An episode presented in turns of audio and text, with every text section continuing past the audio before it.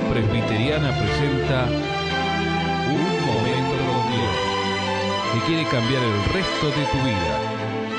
Con ustedes, su conductor, el reverendo Roberto Rodríguez Aliaga.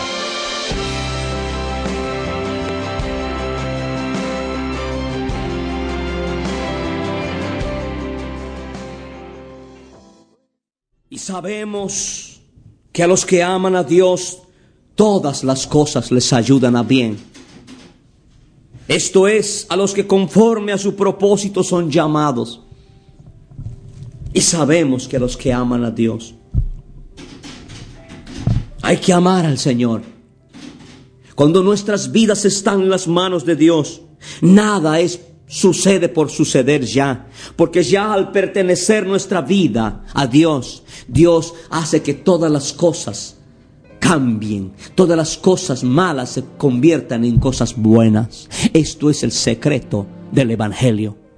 José, nuestro personaje, vendido como si fuera una cosa, fue separado, fue arrancado de la comunión de su familia y de sus padres. Lo vendieron como si fuese un objeto como hay muchas personas en el programa anterior, en los programas anteriores hablamos, hay mucha gente que fue separada del cariño, fue arrancado del seno de sus madres, de su padre, fue arrancado del seno de su familia por un pedazo de pan o por un par de centavos, como que si fuese una cosa o fuese un animal.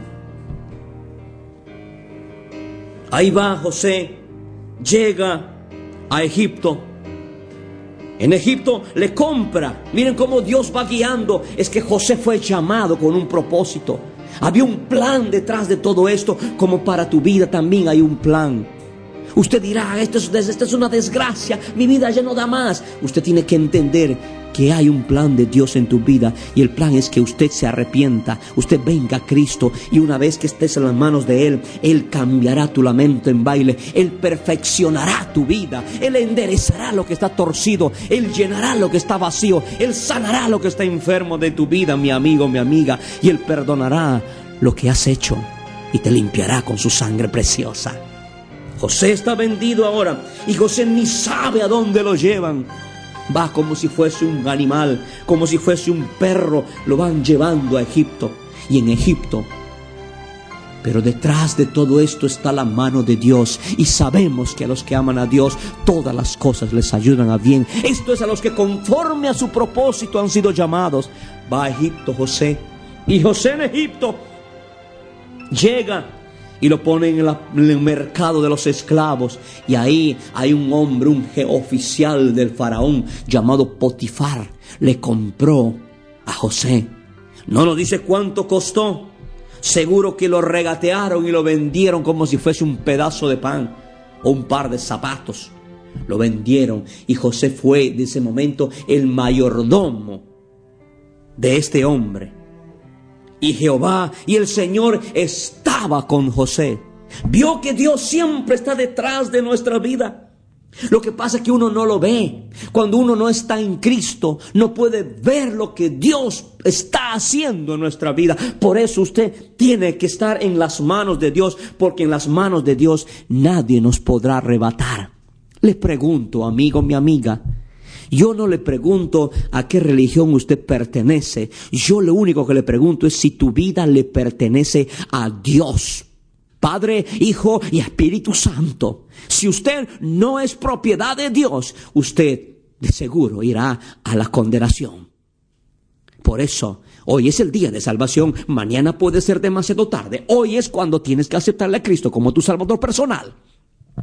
José estaba en las manos de Dios. Él no comprendía, no entendía, pero sí sabía que detrás de todo este problema, de este odio, envidia, de lo que le quitaron todo lo que tenía, de las amenazas, le encerraron sin salida, le vendieron como si fuera una cosa, detrás de todo eso, él meditaba, seguro algo tiene Dios en mi vida.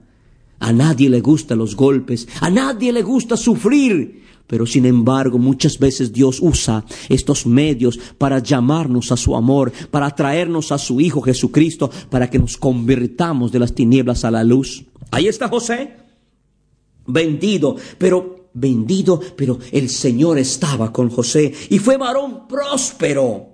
Y estaba en la casa de su amo el egipcio. Ahora es menos ya el sufrimiento. Ya no es lo mismo. Ya no está en una, eh, odiado, ya no está envidiado, ya no está marginado, ya no está menospreciado. Ahora por lo menos, aunque no sea libre, pero ya tiene un lugar donde vivir y donde comer. Y ahí Jehová lo hacía prosperar en su mano. Y esto empezó a ver. Y bendijo en la casa del egipcio. Dice que Dios bendecía a Potifar, quien lo había comprado, por causa de José. Está yendo bien, pero de repente viene otra vez la prueba, otra vez la dificultad. Ahora José es solicitado al pecado. La mujer de Potifar pone sus ojos en este joven, que era un hombre temeroso de Dios, y le incita y le hace una incitación a la relación sexual y él se niega.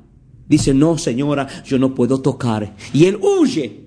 Y después la mujer, al no poder lograr su malévolo plan de hacer caer a este muchacho en la, en la, en la inmoralidad, le denuncia ante su esposo, mintiéndole diciendo que José la había querido violar a ella, y eso no fue, y los llevaron a la cárcel. Hay mucha gente en las cárceles gente que no debe de estar en la cárcel, pero están en la cárcel. Hay mucha gente que sí debe estar en la cárcel, pero están libres. Esto es la justicia de este mundo. Y ha sido siempre la justicia de este mundo. José inocentemente es llevado a la cárcel.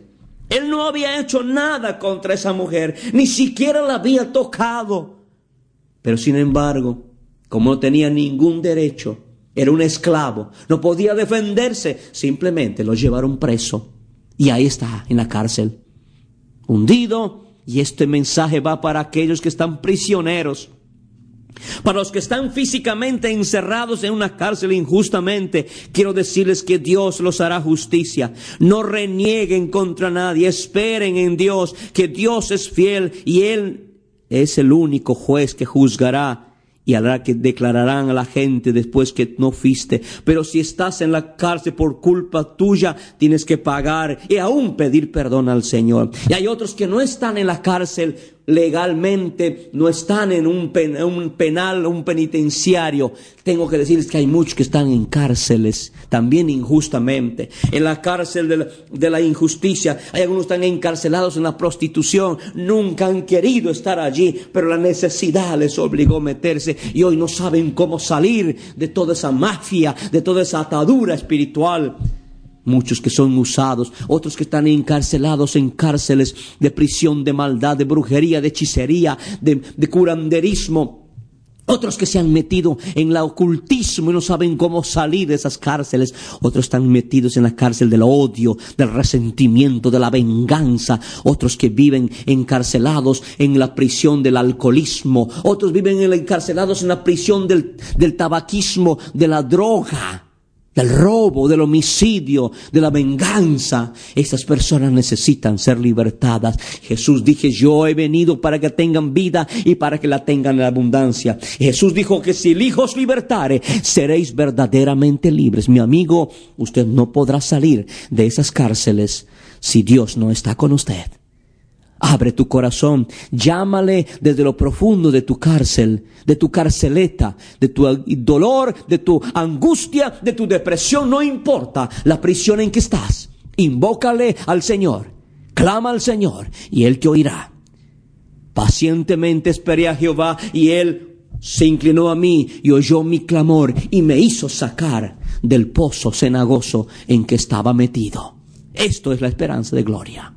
José está en la cárcel, pero dice la Biblia, el Señor estaba con José en la cárcel también y le extendió su misericordia. Y todo lo que José hacía prosperaba aún en la cárcel. Y ahí está José. José sigue pasando la propuesta indecente de una mujer que lo manda a la cárcel injustamente, luego es echado a la cárcel injustamente y luego en la cárcel él, estando ya varios años en la cárcel injustamente, sin haber esperanza de salida, llegan el copero y el panadero del faraón a la cárcel. Usted sabe que la cárcel es la casa del jabonero. El que no resbala, cae. Unos que van inocentemente y otros que van como culpables. Llegaron dos hombres importantes del gobierno, el panadero y el copero de Faraón. Estos dos tuvieron dos sueños. Uno de ellos soñó que tomaba yo las uvas y exprimía en la copa del faraón y daba yo la copa en mano de faraón.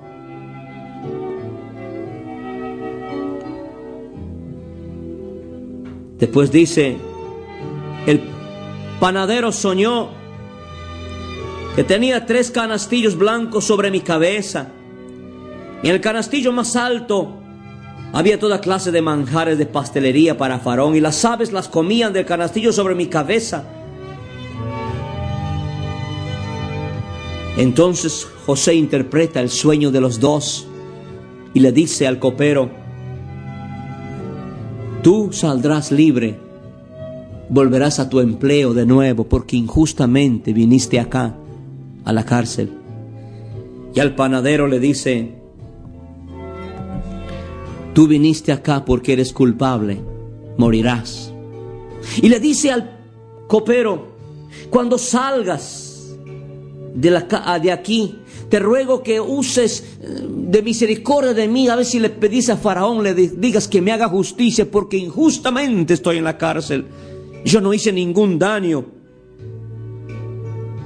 porque fui hurtado en la tierra de los hebreos, y tampoco he hecho aquí porque me pusieron en la cárcel. Yo no hice ningún mal. Y la Biblia dice que el jefe de los coperos salió y se olvidó. Como mucha gente se olvida de los favores que uno le hace. ¿No ha sufrido usted eso? La ingratitud. De personas a quien usted sirvió cuando necesitaban y ahora que usted está hundido, ahora que usted está sin nada de dinero, ¿dónde están sus amigos? ¿Vio? ¿Dónde está su compañía? ¿Se acuerda de aquella barra que tenía? De sus amigos que venían a comer cada fin de semana en su casa porque usted ponía el asado y el vino.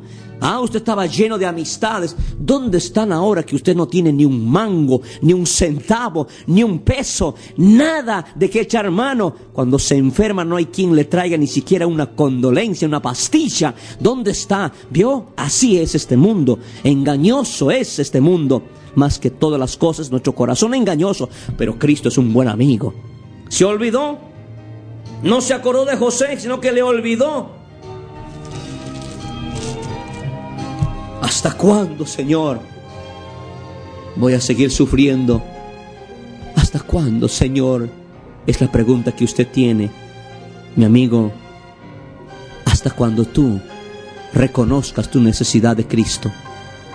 Abre tu corazón a Él y dile, Señor, no puedo más. Necesito tu salvación. Señor Jesús, mi vida está hecho pedazos. Mi vida es una ruina. Estoy acabado y hundido. Estoy sin nada en esta vida. Me siento solo y vacío está mi alma. Yo te entrego, Jesús, mi vida. Te acepto como mi Salvador. Te recibo como la única esperanza que tengo yo en esta vida. Hasta ahora solo he confiado en mí y en los demás y todos me han fallado. Pues ahora pongo mi confianza en ti, porque el que cree en ti tiene vida y vida en abundancia. Te entrego mi corazón para siempre, Jesús. Amén y amén. Escuchar nuestros programas ingresando a www.unmomentocondios.com.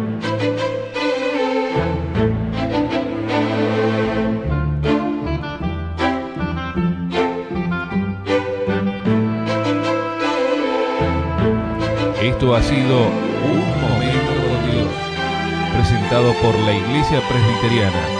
Y te invitamos a sintonizarnos mañana en este mismo horario.